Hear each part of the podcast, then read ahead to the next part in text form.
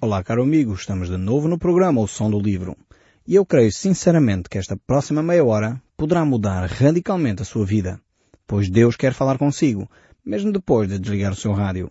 Eu sou Paulo Chaveiro e nós hoje estamos de volta ao Velho Testamento. Terminámos alguns livros do Novo Testamento, Tito e Filemon, e agora vamos voltar a um dos grandes livros uh, do Velho Testamento. Estou a falar do livro de Daniel. Daniel é realmente um grande livro de profecia, provavelmente o maior livro de profecia, pois o próprio Senhor Jesus Cristo se refere a ele como sendo um livro extremamente importante quanto às questões relativas ao futuro. E realmente Daniel é um dos grandes profetas do Velho Testamento. Apesar de Daniel uh, ser também um grande estadista, ele, acima de tudo, deixa uma mensagem que vai revolucionar a mente dos israelitas. É, na realidade, uma profecia extremamente importante até para nós hoje, porque algumas das profecias que Daniel proferiu ainda encontram uh, espaço para o seu cumprimento, ainda não se realizaram na totalidade. O próprio Senhor Jesus Cristo, como eu disse, uh, reconheceu a importância de Daniel e das profecias de Daniel e é um dos assuntos realmente uh, que Jesus Cristo trata quando está entre nós. Eh, normalmente os assuntos proféticos eh, que nós encontramos nas Escrituras, no Velho e no Novo Testamento, versam sobre temas mais ou menos semelhantes. Normalmente um dos temas importantes é a nação de Israel, o seu papel na história da humanidade, quer o papel passado, presente e futuro. Normalmente a nação de Israel é, é um dos aspectos importantes na profecia. A posição que Satanás e os seus anjos ou demónios eh, têm na sociedade, como é que influenciam uh, o tempo e as coisas. Vemos também normalmente nas profecias o papel da, da Igreja, isto normalmente nas profecias do Novo Testamento, uh, porque até Jesus Cristo vir, a Igreja era um mistério, um mistério que foi oculto pelos séculos, diz o apóstolo Paulo nas suas cartas. Portanto, realmente a Igreja é um fenómeno que ocorre assim tipo surpresa. Eh, poucas pessoas no Velho Testamento, aliás, tinham a percepção de que isso iria acontecer. E só em Cristo Jesus é que de facto esta revelação é feita. Temos também ainda alguns outros temas na, na questão das profecias, como o mal, a grande tribulação. Uh, parece normalmente estes são temas recorrentes nas profecias, quer do Antigo Testamento, quer do Novo Testamento. E são de facto alguns dos temas que nós encontramos também aqui no livro de Daniel. Daniel é dos, dos livros uh, do Velho Testamento provavelmente um dos mais procurados. Uh, essencialmente porque é um livro que, que, traz ainda revelação e alguns deles, das profecias dadas por Daniel, tiveram o seu cumprimento exato. algumas delas já se cumpriram, portanto, e pode-se comprovar que na realidade as profecias de Daniel eram exatas, eram fidedignas e por isso mesmo ainda hoje continua a ser um livro extremamente interessante para ser lido, um livro extremamente interessante para ser explorado, mas ao mesmo tempo é sobre este livro que mais polémica tem surgido. Mas isso não é de estranhar. Tudo aquilo que, que a Bíblia mostra como fidedigno, como real, como efetivo, é aquilo que Satanás procura descredibilizar, é aquilo que Satanás procura denegrir, é aquilo que Satanás procura levantar como hipótese, enfim, ficção, uma tentativa de, por que não, desta forma. É assim a, a estratégia de Satanás desde o Jardim do Éden. Aliás, nós vimos isso Uh, ainda hoje continua a surgir uh, o Evangelho de Judas e surge mais um túmulo não sei onde que pertence a Jesus Cristo e encontra-se ossadas. Realmente este é, é um dos fenómenos que Satanás mais gosta de utilizar. Ele, ele, tenta sempre denegrir esta imagem daquilo que é um facto real. Aliás, sobre Jesus Cristo e a, a mentira uh, que Satanás desenvolveu foi logo no próprio dia da ressurreição. Os fariseus subornaram o Evangelho, os Evangelhos nos mostram isto Uh, os fariseus subornaram os soldados que ali estavam a guardar o sepulcro uh, para que eles dissessem que foram os discípulos que roubaram o corpo e que, no fundo, não aconteceu a ressurreição. Agora parece que houve de novo aí uns quantos uh, iluminados que parece que voltaram a esta mesma mentira que os fariseus levantaram, esses mesmos fariseus a quem Jesus intitulava de hipócritas. Eu não sei se aplica o mesmo título às pessoas que andam a tentar levantar as mesmas suspeitas e dúvidas sobre uh, os tais túmulos que su supostamente se encontraram Mas no fundo isto não é novidade nenhuma. Portanto, já é uma mentira recorrente dizer que Jesus não ressuscitou. E Satanás sempre procura atacar aquilo que é a base do cristianismo. Porque sem ressurreição, dizia o apóstolo Paulo, nós seríamos os mais miseráveis de todos os homens. Mas graças a Deus que Cristo Jesus ressuscitou e por isso mesmo a nossa esperança está alicerçada num Deus vivo e não num Deus que está morto.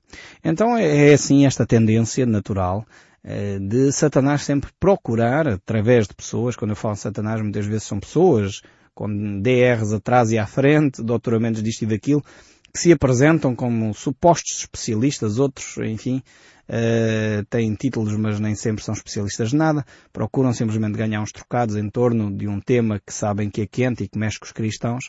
Uh, no fundo, Satanás sempre agiu desta forma, tentando denegrir, tentando levantar suspeitas, tentando encontrar, uh, enfim, alguma coisa para poder, uh, enfim, dizer que aquilo não é exatamente assim.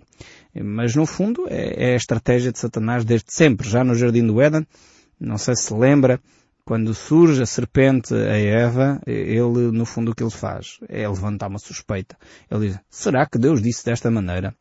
E continua hoje ainda a mesma pergunta. Será que é mesmo assim? Será que Jesus ressuscitou mesmo? Será que o cânon está realmente bem feito? Será que a Bíblia é a mesma palavra de Deus? Esta é sempre a pergunta. Ele nunca faz afirmações. A estratégia de Satanás normalmente é esta levanta as suspeitas, depois diz que é, é um livro de ficção, eh, enfim, que não é, não é factos reais, mas as suspeitas levantam-se. É uma estratégia comum desde o Jardim do Éden, cabe-nos a nós também ser um pouco mais inteligentes e, e, filtrar, no fundo, comer só o peixe e deixar as espinhas de tudo aquilo que vai surgindo à nossa volta.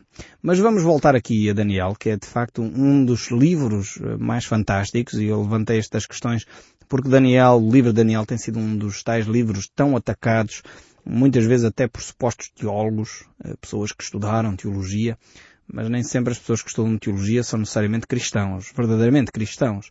Uh, portanto, é preciso também filtrarmos isso, termos uma mente crítica e olharmos para as Escrituras. Ficar naquilo que a Bíblia diz e deixarmos que o Espírito Santo confirme no nosso coração. Isto é base mais que importante. Eh, muitas vezes há pessoas que se levantam com grandes títulos, mas na realidade temos que ficar naquilo que as Escrituras nos ensinam, que esse é o primordial, o básico.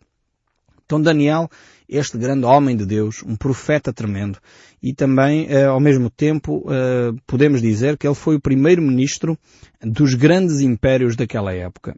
O primeiro grande império a surgir foi o Império Babilónico. Até ao aparecimento do Império Babilónico, nenhum outro país eh, poderia-se ter gabado, digamos assim, deste título. Realmente o verdadeiro primeiro grande império foi o Império Babilónico e Daniel foi o primeiro-ministro deste império.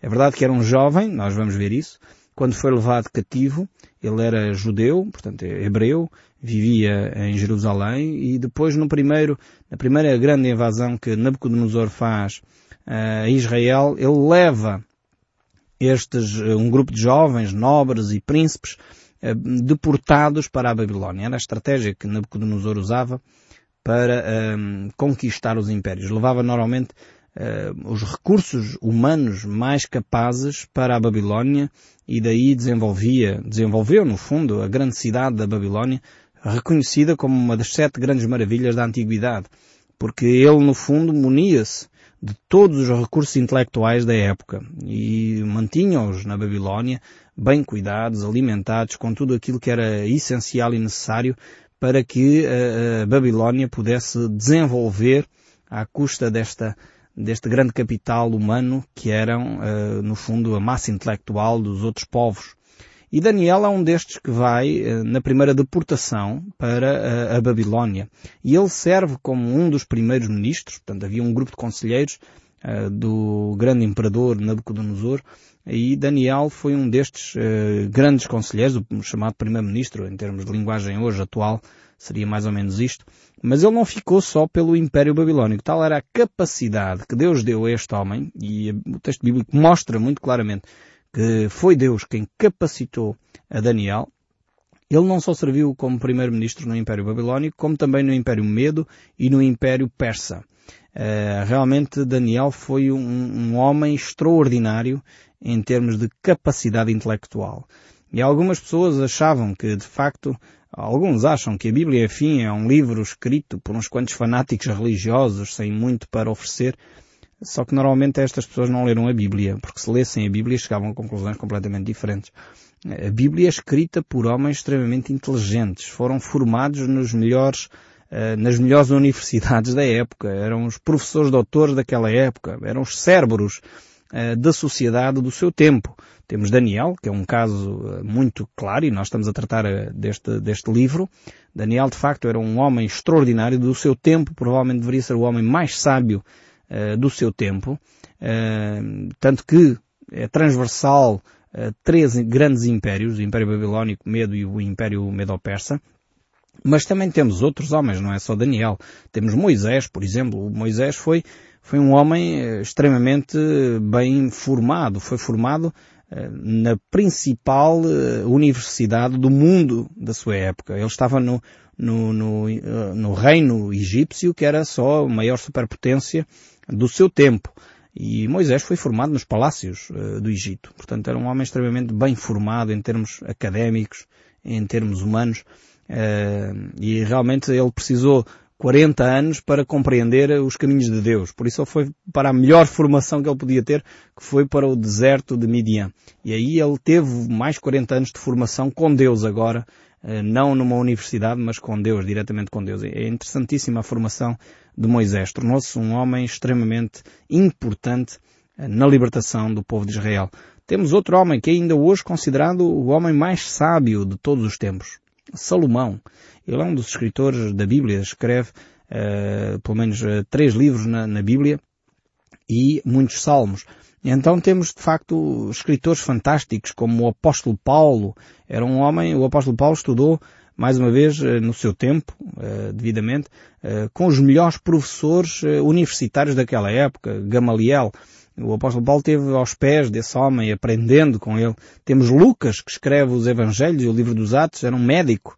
Eh, então temos vários escritores altamente eh, credenciados, capacitados, treinados, formados eh, nas melhores universidades do seu tempo, com os melhores professores e pedagogos e intelectuais da sua época. E realmente eles são escritores da, da Bíblia. Temos também homens humildes, uh, que se tornaram preponderantes uh, na sociedade, como Davi, por exemplo. Davi era um homem humilde, era um pastor, que ao mesmo tempo com um coração tão sincero e tão humilde diante de Deus, tornou-se o maior rei de todos os tempos da nação de Israel. E isto mostra-nos que o mais importante do que a nossa formação académica, ainda que é importante, é o nosso coração. Podemos ser analfabetos, podemos não saber ler nem escrever, mas quando o nosso coração é sincero diante de Deus, quando o nosso coração é íntegro diante de Deus, realmente temos a melhor formação que alguma vez podíamos receber. Temos a formação do próprio Deus. Além de que a Bíblia nos mostra, e nós vamos ver isso aqui no livro de Daniel, nos próximos programas, que uh, quem nos capacita com sabedoria é o próprio Deus. E eu quero dizer que eu tenho visto muito, muitos uh, doutores por aí, muitos ministros por aí que são muito mal formados. Que são pessoas que não se sabem comportar uns com os outros. São pessoas que são altamente uh, incorretas na forma de proceder em termos humanos. São pessoas que são apanhadas em mentiras. São pessoas que muitas vezes não têm formação em termos daquilo que são os valores mais fundamentais para se liderar pessoas uh, que têm a ver com o caráter. Se nós observássemos a melhor escola que nós podemos ter, que é a escola de Deus, a escola dos relacionamentos, provavelmente eh, haveria poucos desses doutores que teriam canudo. Então a formação académica é importante, sem dúvida. Nós vemos isso e as próprias escrituras não negam a importância de estudarmos. Mas ao mesmo tempo a melhor formação é a formação que é feita no caráter, no coração de cada um de nós. Aquilo que molda os nossos valores. Precisamos de uma sociedade não de pessoas formadas em universidades e algumas delas deixam-nos muito a desejar. E algumas delas vão fechando por aí por causa de falta de integridade. Mas uh, precisamos de pessoas formadas, sim, no seu caráter. Pessoas preparadas ao nível do seu interior. E quando isso acontecer, realmente então teremos doutores uh, formados na Universidade de Deus, doutores formados no coração, num coração íntegro e em valores perfeitos. Nós verificamos que Daniel de facto foi um homem que nestes aspectos uh, recebeu no fundo a nota máxima. ele foi formado nas melhores universidades da Babilónia, mas ao mesmo tempo ele era um homem que estava formado no seu caráter, um homem que tinha integridade, um homem que sabia o que queria, um homem que sabia quais eram os seus valores e que não vendia os seus valores por meia dúzia de, de euros, por meia dúzia ou um milhão de euros ou mais. Ele tinha os seus valores e ele mantinha-se fiel àquilo que ele acreditava ser a verdade, apesar de ele ser um prisioneiro de guerra, apesar de ele estar num país distante, apesar de ele ter uma série de, de limitações, ele continuava a defender aquilo que ele acreditava e continuava a ser um homem íntegro. O próprio Joséfo, que é um historiador, mostra eh, nos seus escritos da sua época, portanto ele era um historiador eh, bastante antigo, eh, que nos mostra como realmente Daniel era um livro extremamente importante. e diz-se que ele terá, enfim, escrito sobre o tema quando Alexandre o Grande, nas suas conquistas, recebe nas suas mãos o livro de Daniel, uma cópia do livro de Daniel, que lhe é dado pela autoridade religiosa da época, ele reconhece que este livro de Daniel era extremamente valioso, extremamente importante, tinha uma mensagem extremamente relevante uh, para o seu tempo. E é interessante ver como várias pessoas, várias entidades reconhecem a autoridade e a importância deste livro de Daniel. O próprio Jesus, como eu já citei, mas é um pouco mais para o nosso tempo, o famoso Isaac Newton, uh, é-lhe atribuída esta frase, uh, que ele diz, quem rejeita o livro de Daniel, uh, rejeita no fundo o cristianismo. Tal era a importância e a importância de conhecermos este livro. É um livro realmente fantástico. Vale a pena nós debruçarmos-nos sobre ele e conhecermos profundamente qual a sua mensagem. É isso que nós vamos procurar fazer nos próximos programas, analisar um pouco mais profundamente esta mensagem que é tão relevante, que Jesus reconhece, autoridades reconhecem, pessoas importantes da nossa sociedade, que são marcos da, da história, reconhecem a importância desse livro. Talvez não sei se você já leu alguma vez o livro de Daniel. Ele é um livro eh, que traz revelações extremamente interessantes e algumas delas mais imediatas, algumas delas que ainda terão aplicação no futuro. Mas vamos conhecer um pouco melhor este livro que se encontra no Velho Testamento esta personagem, quem é Daniel, este homem que é levado então para o exílio. Eh, no fundo, o registro deste, deste livro começa uh, no seu cativeiro, no início do seu cativeiro, e estamos no terceiro ano do reinado de Joaquim, aproximadamente mais ou menos no ano 604, 606 antes de Cristo, um, e é nesta altura que Daniel vive, eh, é nesta altura que Daniel é levado, deportado para a Babilónia, e ele vai escrever, vai viver até uh, ao primeiro uh, ano do reinado de Ciro. Ele percorre no fundo todos os 70 anos do cativeiro da nação de Israel. E nós podemos ver isso exatamente uh, quando Deus declara uh, sobre quem é Daniel. É o próprio Deus que faz esta afirmação acerca de Daniel. Daniel, uh, e ele me disse, Daniel é um homem muito amado. Nós encontramos este, este relato de Deus sobre quem era Daniel. Era um homem extremamente amado por Deus, um homem por isso que recebe uma mensagem extremamente importante para a sociedade, não só daquela época, como uma sociedade atual e futura. Daniel é realmente um homem muito amado por Deus. Nós teremos, eh, teríamos, ou posso definir um, o livro de Daniel um, pondo três, três características, três palavrinhas que espero eu, que nos ajudem a definir e a caracterizar quem era Daniel. Então Daniel, em primeiro lugar, era um homem com propósito. Depois vemos que Daniel era um homem também, segundo aspecto, eh, que tinha na sua vida integrado as petições, as orações. E Daniel era um homem de profecia. Os três P's eh, de Daniel. Profecia, eh, petição e propósito. Ou se fizermos com os três O's de Daniel, um homem com objetivo, oração e oráculo. Alguém que realmente dá importância à palavra de Deus. Então Daniel é este homem eh, com um propósito na vida. Ele sabia para onde ia, ele sabia quais eram os seus valores e ele não se vendia eh, por qualquer preço. Ele não tinha um preço para ser vendido. Os seus valores não estavam à venda. Era alguém que era firme nas suas convicções e mantinha-se fiel àquilo que era o, o seu conteúdo, a sua formação, a sua estrutura como homem. Depois vemos também que ele é um homem de estudo da Bíblia, conhece profundamente as Escrituras.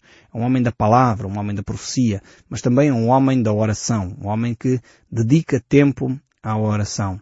E nós vemos uh, aquilo que diz o próprio evangelista João na sua carta, uh, na primeira carta de João, capítulo 3, verso 3, ele diz, e assim mesmo se purifica todo aquele que nele tem esta esperança assim como ele é puro.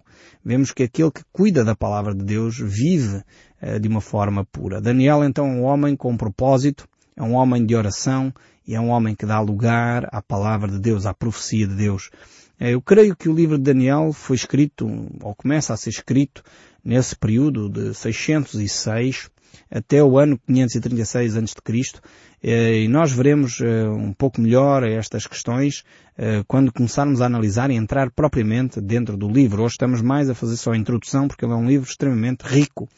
E nós podemos dividir este livro de Daniel em duas grandes secções, dando assim um título à primeira grande secção, que vai até ao capítulo 6, 7, seria A Noite Histórica de uma Luz Profética. Então a primeira parte é verificar uh, as trevas em que o povo estava e como Deus traz uma luz uh, sobre estas trevas. E o capítulo 7 em diante podemos ver uma luz profética numa noite histórica, que aponta mais para o futuro e aponta mais para aquilo que vai acontecer uh, num tempo distante. Então nós podemos continuar a dividir uh, este capítulo, sendo o primeiro capítulo o cativeiro e a decisão de Daniel no seu coração, ficar firme diante de Deus. No capítulo 2 nós podemos ver uh, o sonho de Nabucodonosor. No capítulo 3 temos o decreto de Nabucodonosor que obriga todos os povos a uma idolatria universal. Enquanto no quarto capítulo temos o sonho que Nabucodonosor tem sobre a grande árvore e a loucura a que ele depois é cometido. O quinto capítulo, a queda da Babilónia. O sexto capítulo, o decreto de Dário, já um outro império, que leva Daniel até à cova dos leões. Isto é a primeira secção uh, que nós iremos uh, abordar. Eu gostaria só de, de ver aqui o texto-chave hoje ainda, que um texto-chave importante neste livro é o capítulo 2, verso 44. Diz assim este verso uh, 44 do capítulo 2.